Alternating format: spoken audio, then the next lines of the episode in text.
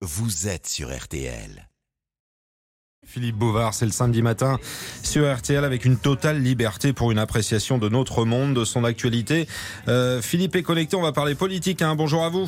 Salut mon cher Stéphane. Bonjour vous tous. Eh bien, à mon avis, la France ne risque pas de manquer de gouvernants puisqu'on y recense beaucoup moins de ministres désireux de quitter la politique que de politiques ambitionnant de devenir ministres. Le salaire mensuel de 10 135 euros brut n'est pas négligeable, ni les avantages en nature que constituent le logement, le personnel et les voitures. Toutefois, le principal attrait réside dans l'aura que confère l'exercice du pouvoir. Bien sûr, vivants, les ministres ont des charges beaucoup plus écrasantes que le commun des citoyens. Mais morts, ils ont droit à des nécrologies plus longues. Durant le premier quinquennat, le gouvernement a été pléthorique avec 40 membres. Mais il est à prévoir que pour le début du second, parce qu'il y aura sûrement un remaniement après les législatives, les excellences seront moins nombreuses. Ainsi, les communications électroniques, la relance et la santé au travail pourront-elles se passer de tutelle?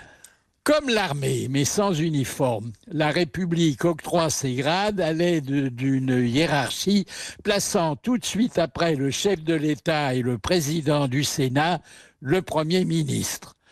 Pas de vice-premier ministre chez nous comme euh, ailleurs et plus de ministres d'État comme naguère ou parfois sans précision de fonction le titre honorait les grands notables. Viennent ensuite les ministres régaliens. Intérieur, Défense, Affaires étrangères, euh, Finances. Puis les ministres euh, délégués, presque tous flanqués de secrétaires d'État. Et sans oublier le secrétaire général du gouvernement chargé des comptes rendus du Conseil se tenant à l'Élysée chaque mercredi matin.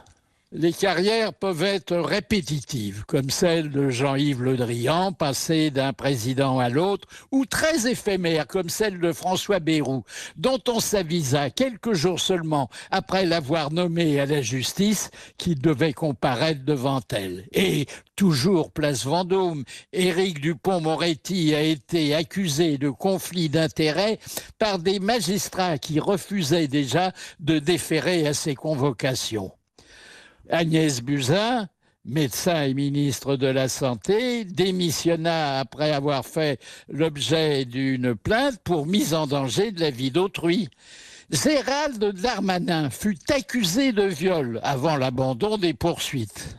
Bref, si avec raison vous vous méfiez de la politique, eh ben devenez plutôt ministre d'un culte le bon Dieu vous protégera des méchants. Enfin, c'est mon avis, rien que mon avis, mais je le partage.